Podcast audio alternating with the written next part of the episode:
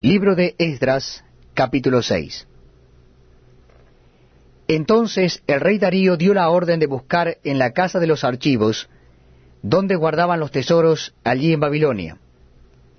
Y fue hallado en Acmeta, en el palacio que está en la provincia de Media,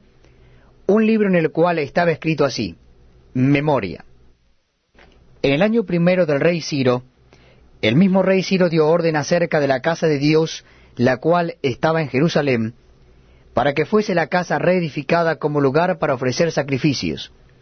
y que sus paredes fuesen firmes, su altura de sesenta codos, y de sesenta codos su anchura, y tres hileras de piedras grandes, y una de madera nueva, y que el gasto sea pagado por el tesoro del rey.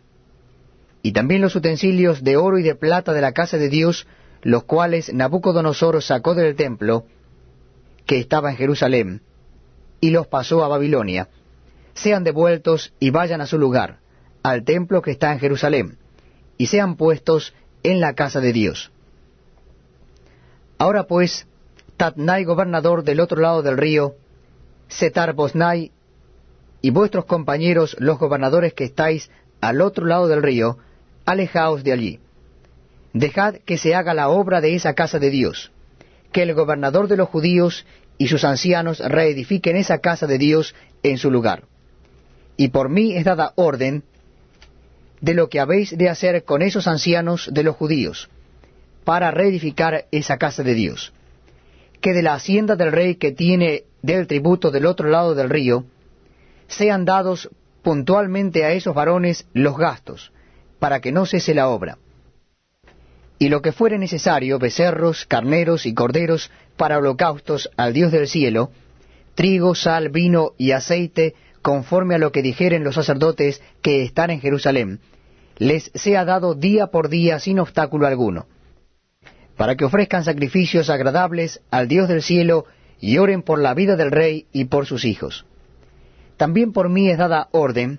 que cualquiera que altere este decreto, se le arranque un madero de su casa,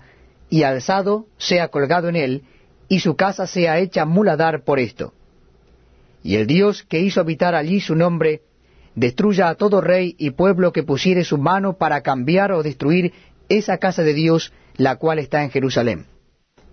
Yo Darío he dado el decreto, sea cumplido prontamente. Entonces Tatnai, gobernador del otro lado del río, y Setar Bosnai y sus compañeros, hicieron puntualmente según el rey Darío había ordenado. Y los ancianos de los judíos edificaban y prosperaban conforme a la profecía del profeta Ageo y de Zacarías, hijo de Ido. Edificaron pues y terminaron por orden del Dios de Israel y por mandato de Ciro, de Darío y de Artajerjes, rey de Persia. Esta casa fue terminada el tercer día del mes de Adar, que era el sexto año del reinado del rey Darío. Entonces los hijos de Israel, los sacerdotes, los levitas y los demás que habían venido de la cautividad, hicieron la dedicación de esta casa de Dios con gozo. Y ofrecieron en la dedicación de esta casa de Dios cien becerros, doscientos carneros y cuatrocientos corderos,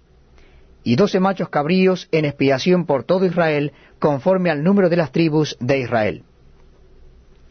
Y pusieron a los sacerdotes en sus turnos, y a los levitas en sus clases, para el servicio de Dios en Jerusalén, conforme a lo escrito en el libro de Moisés. También los hijos de la cautividad celebraron la Pascua a los catorce días del mes primero, porque los sacerdotes y los levitas se habían purificado a una. Todos estaban limpios y sacrificaron la Pascua por todos los hijos de la cautividad y por sus hermanos los sacerdotes y por sí mismos. Comieron los hijos de Israel